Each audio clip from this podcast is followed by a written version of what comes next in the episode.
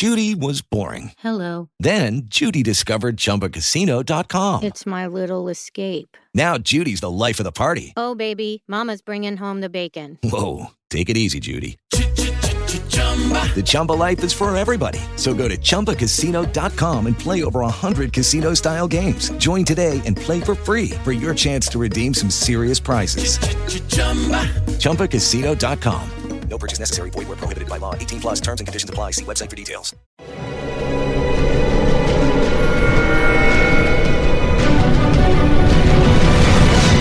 Yo documental.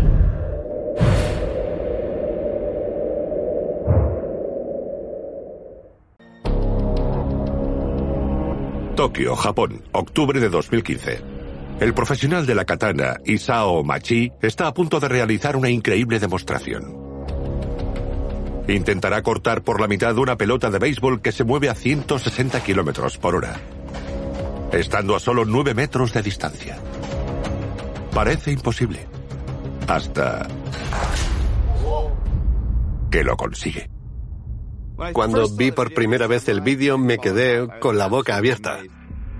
Lo que me gusta del vídeo es que puedes hacer un análisis físico. Ves que está a unos 9 metros de distancia y que la pelota va a unos 150 kilómetros por hora, así que tiene 0,2 segundos para reaccionar. Y el tiempo de reacción de un jugador de béisbol profesional que golpea una bola rápida suele ser de unos 0,4 segundos. Esto es todavía más difícil que un lanzamiento de béisbol, porque en un lanzamiento de béisbol estás viendo el cuerpo del lanzador y sabes cuándo va a lanzar la pelota. Mientras que en este caso hay una pared frente a él y no sabe cuándo saldrá la pelota del agujero. Que pueda cortar la pelota en 200 milisegundos es tremendamente sorprendente. En esta y en otras muchas demostraciones, Machi ha demostrado su impresionante capacidad para rastrear objetos que se mueven rápido, con una agudeza con la que no podemos siquiera soñar. Pero ¿cómo? Quizá encontremos la respuesta examinando la historia de un hombre que puede ver el mundo que lo rodea tan bien o incluso mejor que la mayoría de la gente. A pesar de que no tiene ojos. Hacienda Heights, California, 1968. Daniel Keys, de dos años, poco después de que le hayan extirpado ambos ojos a consecuencia de un cáncer, se escapa de su cuna para explorar el patio trasero de la casa. Lejos de tener miedo, Daniel muestra tanta confianza como curiosidad. Porque con tan solo dos años ha desarrollado una habilidad llamada ecolocalización, que le permite ver usando sus oídos. Para los que estudiamos el sistema sensorial, Daniel Kish es una estrella. Es el caso más estudiado de un humano que se guía por el eco. Emite sonidos. Esos sonidos chocan contra los objetos, rebotan y vuelven a sus oídos. Y ese sonido le proporciona información sobre la distancia a la que está el objeto, qué podría ser, qué densidad tiene, su peso, su forma.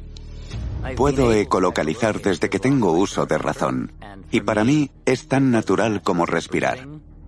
Es mi forma de ver. Yo no sabía lo que era la ecolocalización, solo sabía que era consciente de lo que me rodeaba y que podía manejarme con esos datos. Esto forma parte del proceso de aprender a ver, que es lo que hacen los niños videntes cuando comienzan a calibrar su visión. Para mí era algo normal. Era cuestión de mi rutina escanear y localizar cosas y no tener miedo de hacer mi vida. La mayoría hemos escuchado hablar de ecolocalización cuando nos han contado cómo vuelan los murciélagos, ¿verdad? Los murciélagos emiten un sonido que rebota en los objetos y luego vuelve a ellos. Así pueden determinar a qué distancia está el objeto, su tamaño, su forma, etc. Daniel desarrolló esta habilidad, demostrando que los humanos también la tenemos. No tenemos audición ultrasónica, ni las habilidades que han desarrollado los murciélagos, pero los humanos también somos capaces de hacerlo y con relativa facilidad. Pero, ¿cómo? ¿Por qué? Creo que siempre hemos tenido esta habilidad. La tenemos desde que el hombre era una presa y no un depredador, ya que teníamos que escondernos en la oscuridad. Así que no tenemos que desarrollar esta capacidad desde cero, solo tenemos que activarla. Al emitir sonidos y luego escuchar cómo esos sonidos reverberan en lo que le rodea, Daniel es capaz de crear una imagen virtual de su entorno con una precisión asombrosa. Neurobiológicamente, esto se llama sustitución sensorial. Su corteza visual ha sido adaptada, por así decirlo, porque no recibía información visual. La rara habilidad de Daniel lo ha convertido en el ecolocalizador más conocido del mundo. Pero hay miembros de la comunidad científica que dudan de la extraordinaria habilidad de Daniel. Según ellos, lo más probable es que Daniel simplemente haga conjeturas afortunadas cuando dice que percibe su entorno. Pero Daniel no tiene ninguna duda. Ve un mapa en su mente. Y lo más asombroso, puede demostrarlo. Aunque nunca ha visto, usa su capacidad de ecolocalización para construir una especie de mapa visual del entorno. Pero no tiene ninguna experiencia con el mundo visual, como tenemos los videntes. Cuando visito un lugar nuevo, miro a mi alrededor. Para mí, eso implica usar mi sentido de la ecolocalización para explorar el entorno. Empiezo con lo que es más distintivo, lo que destaca, lo más singular lo que parece definir el espacio. Y de ahí extraigo lo que yo llamo geometría difusa tridimensional, en la que todas esas características se fusionan en una imagen real. Hacer un mapa forma parte del proceso. Dibujar es una forma de compartir cuál es mi relación con el entorno. Así los demás pueden visualizar lo que yo veo. Aquí hay una casa, que es el elemento más relevante. En esa zona hay un vehículo aparcado y muy cerca árboles. Y luego, justo cuando he llegado aquí, pude sentir inmediatamente, sí, esto tiene que ser una especie de patio, tal vez cubierto. Cuando me moví por la zona, localicé perfectamente esta línea de árboles, que delimita un borde del jardín. Daniel suele decir que puede ver el entorno en su mente y los escépticos dicen, eso es imposible. Escuchará sonidos y simplemente hace cálculos y conjeturas que resultan ser ciertas. Pero él puede demostrarlo. De hecho, dibuja lo que ve en su mente y es muy preciso. Soy una persona curiosa por naturaleza. Soy un explorador desde que escapé de la cuna y comencé a deambular. Ni se me ocurrió pensar, espera, ya no tengo ojos. A mí me interesa comprender el mundo, conocer el mundo y compartir lo que he aprendido sobre el mundo con los demás, en la medida en la que puedan beneficiarse de eso. No se trata de ver o no ver, se trata de saber, se trata de comprender y compartir. La increíble habilidad de Daniel para moverse por el mundo es algo digno de ver. Pero, ¿cómo desarrolló esa capacidad sensorial tan inusual y poderosa? Quizá encontremos una pista examinando a un grupo de personas que literalmente pueden traducir los sonidos a colores. Imagínense un mundo donde el dolor tiene un color, donde el color tiene un sonido y donde el sonido tiene un sabor. Si esto les parece extraño, piensen cómo debe ser vivir en ese mundo cada día de su vida.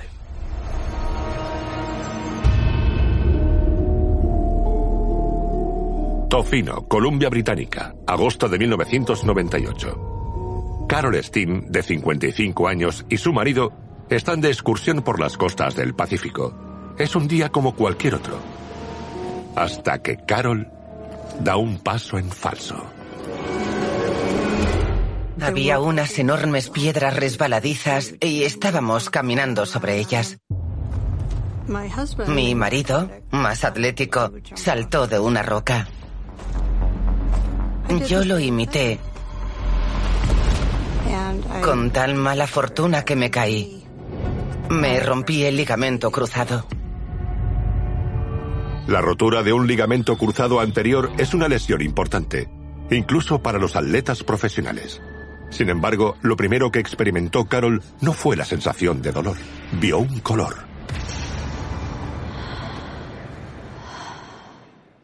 No sentí dolor. Lo veía todo de color naranja y tenía los ojos abiertos. La arena era de un tono anaranjado más claro. El mar tenía otro tono de naranja y mi marido era una mancha naranja que me dijo, te subiré a esas rocas y buscaré ayuda. Puede parecer extraño, pero este es un ejemplo de la mezcla de sensaciones con la que Carol ha convivido durante años. Es una variación de la percepción muy rara a la que los científicos llaman sinestesia. La sinestesia puede describirse como una extraña unión de las sensaciones. Las percepciones que tenemos por separado, como los sonidos, las imágenes, lo que tocamos, los olores, se combinan de forma inusual. Han identificado unas 70 formas diferentes de sinestesia. Lo más común es que la persona escuche colores y vea sonidos. Hay dos formas de percibir esos sentidos únicos. El 90% lo visualiza en la mente, al estilo de soñar despierto. Y el 10% lo visualiza proyectado en el exterior. ¿Escuchar el color? ¿Ver el sonido? Qué habilidad tan maravillosamente extraña. Sin embargo, es algo que casi todos hacemos, aunque en menor medida. Todos somos sinestésicos. Se dan conexiones cruzadas en todo el mundo, pero no somos conscientes de ello. Los sinestésicos son diferentes porque experimentan más conexiones cruzadas que tú o que yo, y también son conscientes de que las tienen. Hay casos extremos de sinestesia, como el de Liddell Simpson, oriundo de Mississippi, por ejemplo. Nació sordo y, sin embargo, puede escuchar sonidos. Yo no era consciente de que percibía el mundo de forma diferente al resto hasta que una noche iba con unos amigos del instituto y vi una torre de telecomunicaciones que parpadeaba a lo lejos. Les pregunté, ¿oís cómo parpadea esa torre? Ellos me miraron y dijeron, ¿de qué hablas? Es una luz. Ese parpadeo no emite ningún sonido. Esa fue la última vez que mencioné algo así, porque pensé, no me creen, piensan que miento o que me lo estoy inventando. Luego, en 1993, Richard Zaitowicz publicó su libro El hombre que saboreaba las formas. Para mí fue la primera investigación científica importante sobre la sinestesia. Explicaba por qué nosotros experimentamos el mundo de forma diferente y me sentí comprendido. Oye, esto es algo real, hay pruebas. Desde entonces he hablado de esto más abiertamente. Me gusta decir que he sido sordo toda la vida, pero que nunca he conocido el silencio. Todo lo que observo, luz, color, movimiento, lo traduzco en un sonido. Escucho el sabor de la comida, los olores, el tacto, la emoción. Toda mi información sensorial se traduce en sonido.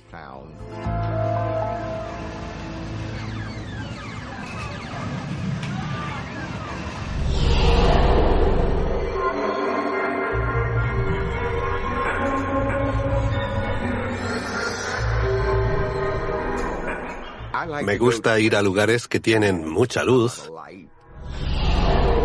o mucha actividad visual, porque recibo mucho estímulo y percibo sonidos.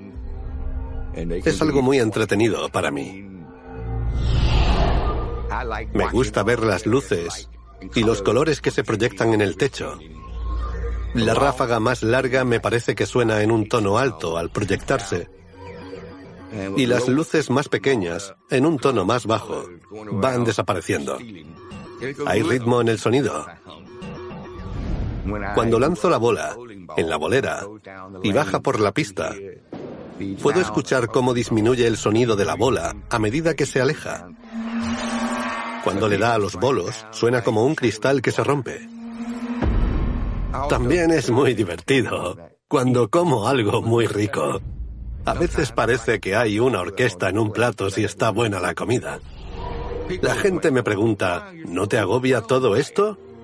En general, no, porque es mi forma de percibir. Estoy acostumbrado. Lidl escucha como cualquier otra persona, pero su corteza auditiva no está siendo estimulada a través del tímpano, sino a través de otros sentidos. Imaginemos que una persona ciega nos dijera, pobrecitos, allá donde miréis siempre veréis cosas. ¿No os vuelve locos tener que verlo todo? Por supuesto que no, porque ver es lo normal en nuestra realidad. Los sinestésicos simplemente tienen una textura diferente de la realidad, un punto de vista diferente. Lidl es un magnífico ejemplo de plasticidad cerebral. Cuando una persona es sorda, esa gran región del cerebro ya no procesa el sonido. Pero que en su caso se hayan creado modalidades de percepción en lo que sería su corteza auditiva es fenomenal. En la mayoría de los casos de sinestesia, hay una mezcla de sensaciones, pero no todos los sentidos están necesariamente involucrados. En el caso del Lidl, parece que se da una experiencia auditiva rica y muy compleja a partir de las cosas que ve. Cuando pensamos en alguien con sinestesia, las personas con sistemas sensoriales normales las consideramos tan interesantes porque tienen vivencias que nosotros nunca tendremos.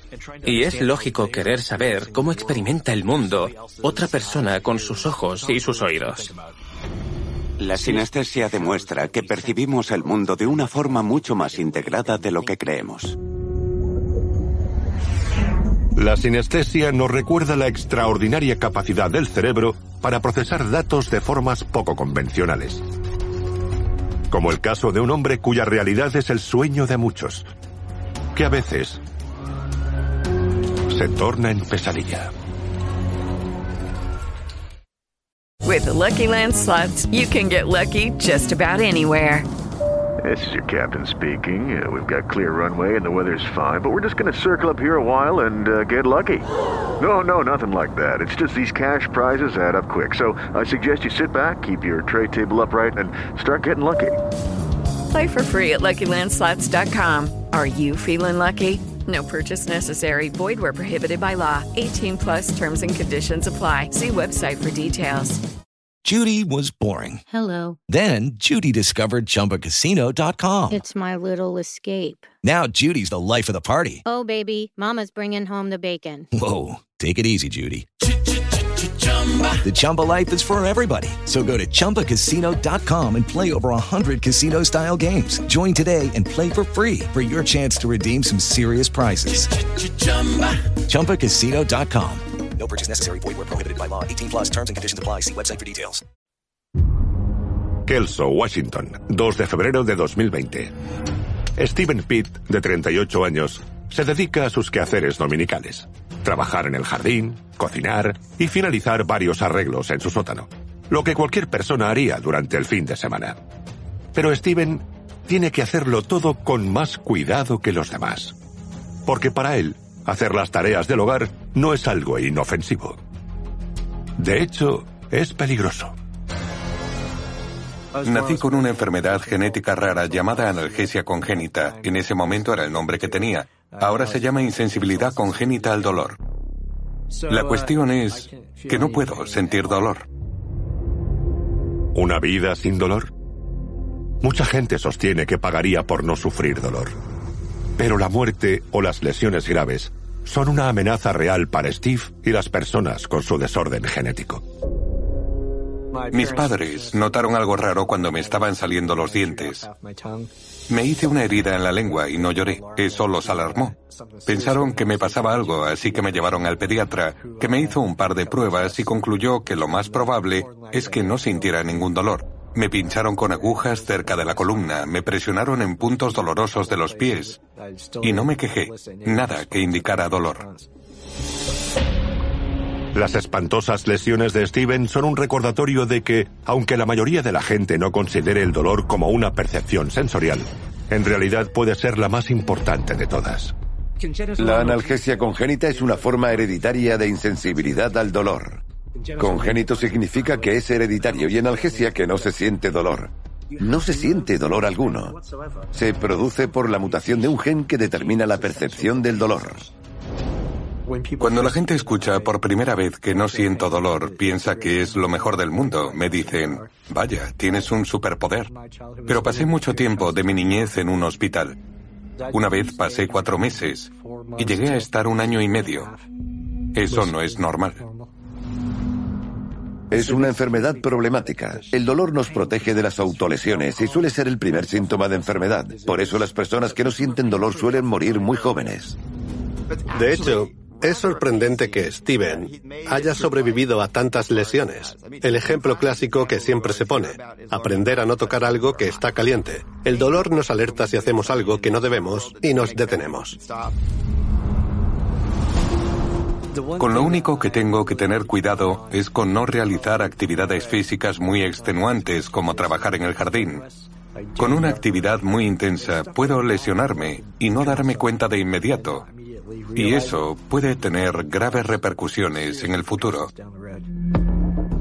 Cuando pensamos en los sentidos, siempre pensamos en los cinco clásicos, vista, tacto, olfato, gusto y oído. Sin embargo, algo muy interesante es que tenemos un sentido más, que es nuestro dolor, nuestro sentido del dolor.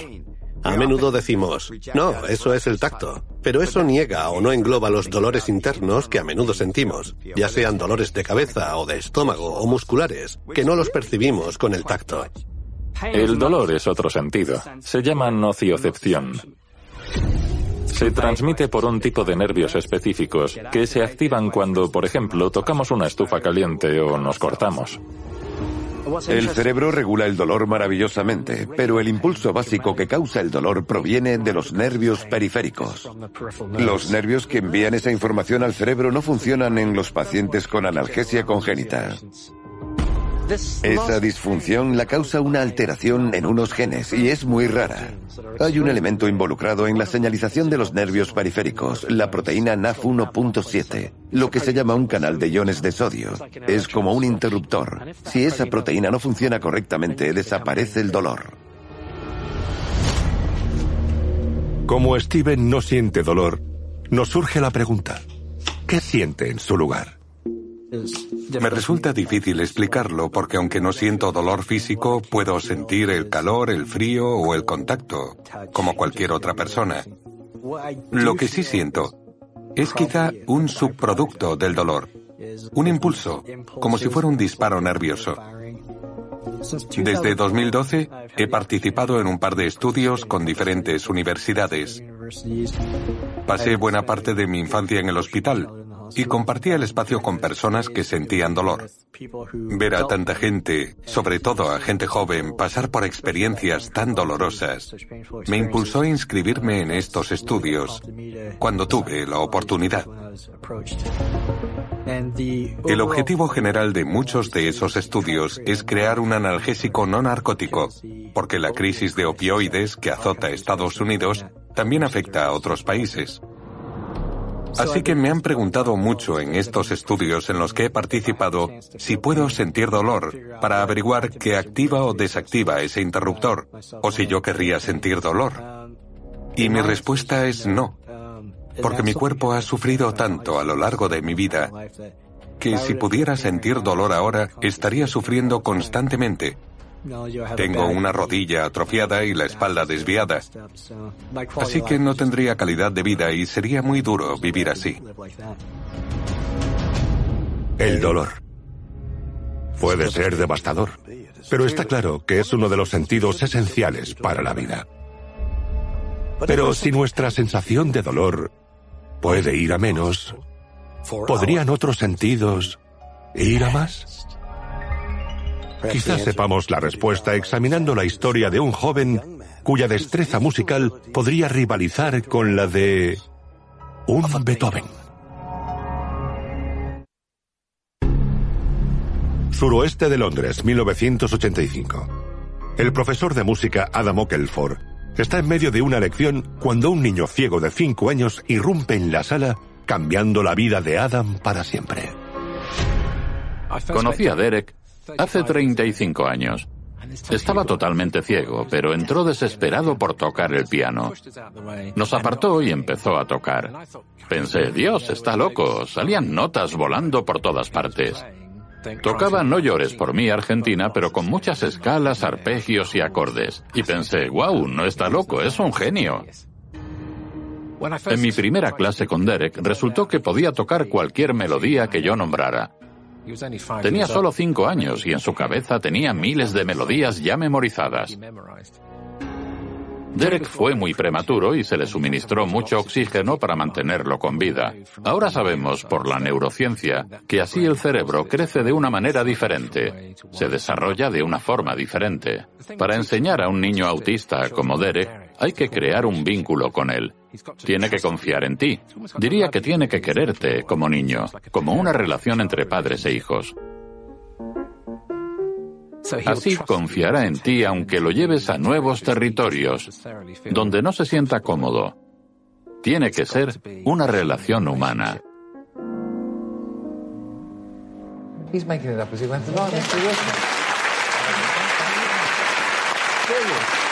What a great gift and what a, what a great talent, and it's something for you to be very proud of. Derek Paravicini. Durante los siguientes 35 años, Adam trabajó en estrecha colaboración con Derek para perfeccionar sus habilidades naturales. ¿El resultado?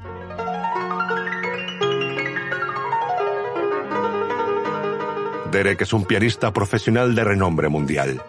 Y según los científicos, está en el exclusivo grupo de humanos con el sentido del oído más desarrollado del mundo.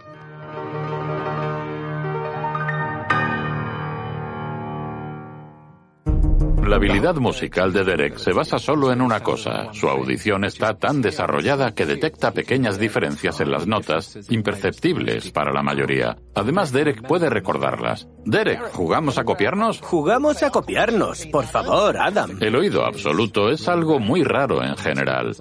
Quizá una de cada 10.000 personas tenga oído absoluto, pero Derek lo tiene aumentado. Toca esta nota exacta, ¿listo? Puedo tocar una nota, un fa sostenido, y Derek la conoce enseguida. Sabes exactamente cuál es, ¿no? Pues sí. ¿Y si toco dos notas?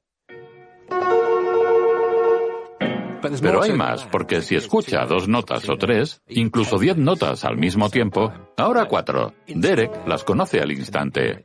Siete notas. Hemos hecho pruebas. Puede escuchar diez notas y las procesa en menos de medio segundo. Sí, cada día me siento y empezamos a jugar. Y pienso, ¿cómo puedo hacerlo? Para mí eso es lo interesante. Los músicos me abren una ventana al cerebro que es única. Hemos desarrollado herramientas y pruebas para inferir lo que sucede en el cerebro de alguien.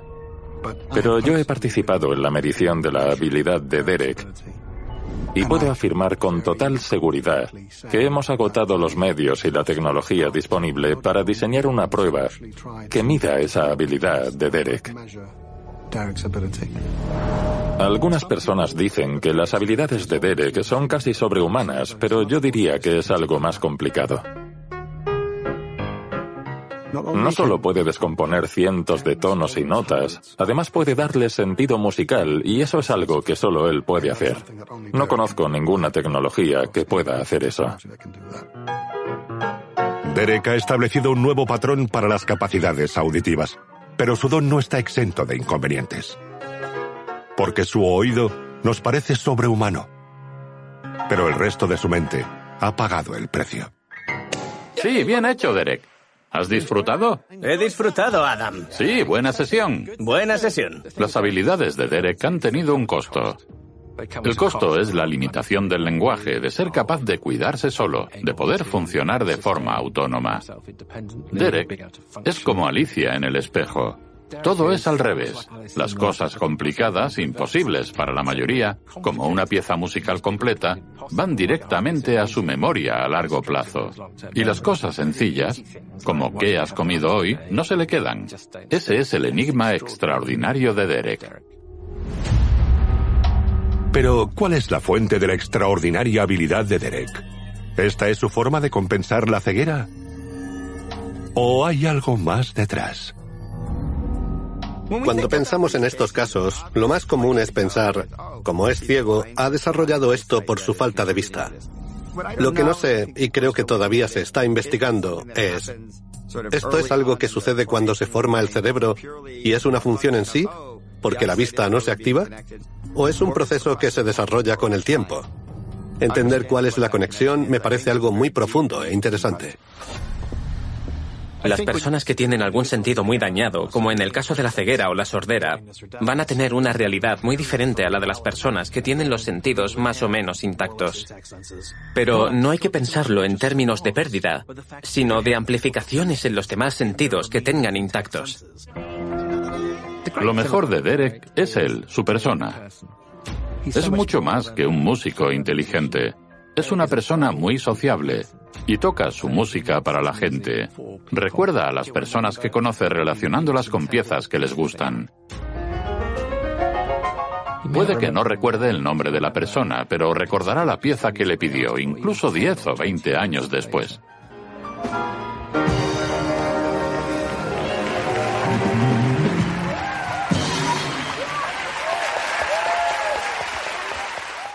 Los dones de Derek, más que sobresalientes, nos recuerdan que las habilidades destacadas de todo tipo casi siempre tienen un costo.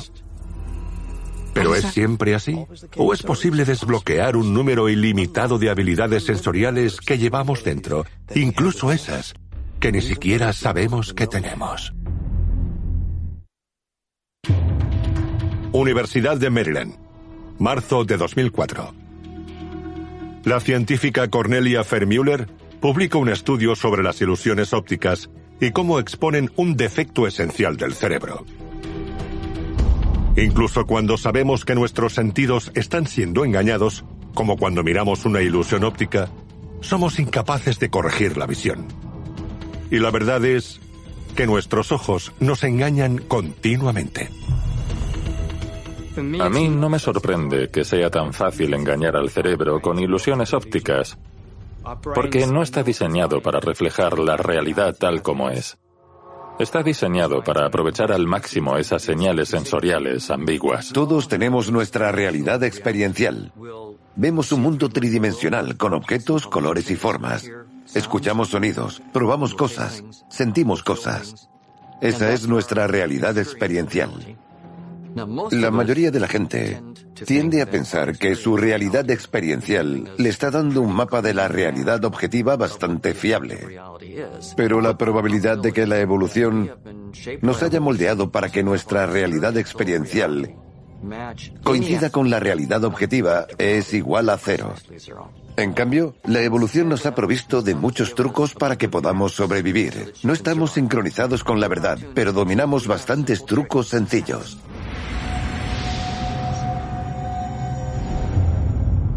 Londres, Inglaterra, 2017. Tapaos los ojos, por favor. Un grupo de científicos se ha reunido para realizar un experimento muy curioso, diseñado para descubrir si los niños tienen habilidades sensoriales más allá de las que ya conocemos. Esos niños en particular parece que son capaces de hacer algo inimaginable. Pueden leer e identificar objetos con una venda en los ojos. Una taza. Nos encontramos con un grupo de niños que podían leer con los ojos completamente vendados. Claro, al principio dijimos, esto es un truco, es imposible. El sistema visual funciona con luz.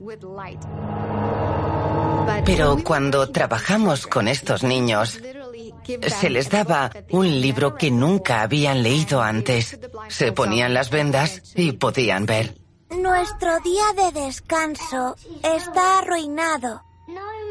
Ningún ratón saldría con ese tiempo. Observando desde fuera podría decirse, ¿qué está pasando aquí? Esto es imposible. Pero si eso es posible, ¿qué otras habilidades tendremos de las que ni siquiera somos conscientes todavía? Dime qué tengo en la mano. Una cuchara de madera. Decidimos investigar este fenómeno. En 2018 comenzamos a trabajar con un grupo ruso. Trabajamos con un par de científicos que introdujeron un dispositivo dentro de la máscara que medía la cantidad de fotones que había dentro de la venda. Cuando el dispositivo indicó que no había luz alguna dentro de la venda, comenzamos la prueba. También medimos las ondas cerebrales del sujeto y pudimos ver que la persona podía ver o leer como si estuviera viendo con normalidad, sin venda ni nada en absoluto. 42. Esto es extraordinario. ¿Cómo se explica eso? Sí, ¿cómo? Porque parecía que estos sujetos sentían cosas sin usar ningún sentido. Entonces, ¿cómo se explica? Claro, todo el mundo conoce los cinco sentidos humanos.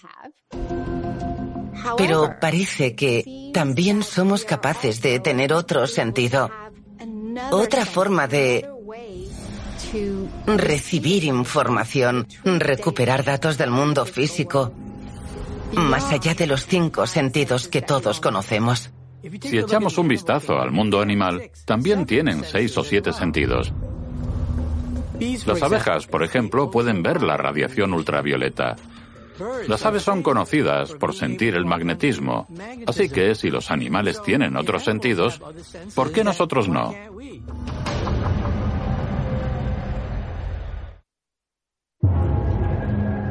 ¿El aura? ¿Los campos de energía? Suena un poco fantasioso, ¿no?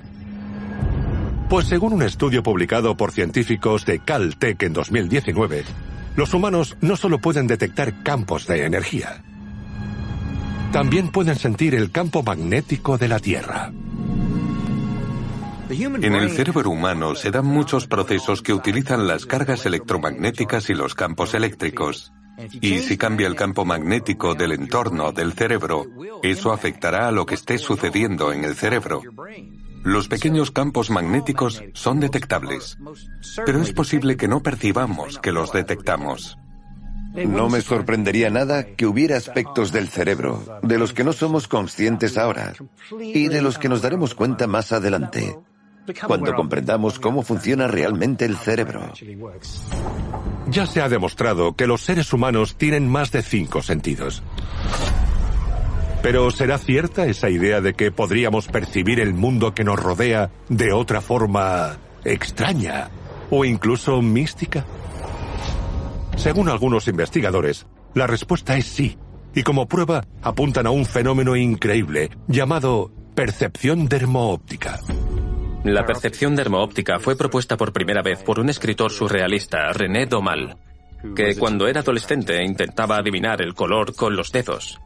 Ponía pañuelos de diferentes colores en una caja y luego intentaba adivinar de qué color era el pañuelo. Suena bastante raro, pero he hecho algunos experimentos.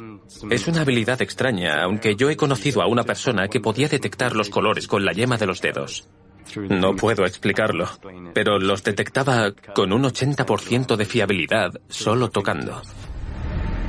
Se ha descubierto que la piel tiene opsinas incrustadas. Las opsinas ayudan al cuerpo a equilibrarse según los ritmos circadianos, los ritmos de 24 horas. No es absurdo pensar que si las opsinas pueden detectar la luz, también pueden detectar el color. Mucha gente cree que hay formas misteriosas de percibir, que no dependen de los sentidos tradicionales. Yo creo que es perfectamente razonable pensar que quizás sea cierto. No tenemos ni idea de cómo funciona el cerebro. Por maravilloso que sea descubrir nuevos sentidos, también resulta un poco inquietante. Porque si el cerebro usa los sentidos para tratar constantemente de adivinar qué es la realidad, ¿cómo vamos a saber cuándo interpreta mal un estímulo? Me gusta concebir la percepción como una especie de alucinación controlada porque no hay luz ni sonido en el cráneo. Lo único que llega al cerebro es la información sensorial, ruidosa y ambigua. Las señales no vienen con etiquetas, soy de una taza de café o soy de un gato. Por eso, por ejemplo, si miras al cielo y hay nubes, es posible que veas caras. La realidad no es tan real como la gente piensa. Se dice que algo es rojo porque refleja longitudes de ondas rojas. Pero no existen las longitudes de ondas rojas. El color no es una propiedad de los objetos, es una propiedad del cerebro. La maravilla es que nuestro cerebro cree cosas y sean comunes a los demás. La percepción intenta representar el mundo, el cuerpo y el yo de la forma más útil para el organismo. No consiste en ver el color de una forma correcta. Con el color, el cerebro se encuentra con el universo y procura que sea algo útil. Podemos estar de acuerdo en que la realidad existe. Si la pensamos, debe existir. Pero ¿qué es? ¿Y cómo creemos que es? Es lo divertido de explorar. Ver el mundo sin ojos. Escuchar algo que no escucha nadie más. O usar inconscientemente sentidos que ni sabíamos que teníamos. Los humanos tenemos increíbles habilidades sensoriales que nos llevan a la pregunta, ¿qué más habrá ahí fuera que podríamos detectar? Es una pregunta tentadora, pero que por ahora permanecerá entre lo inexplicable.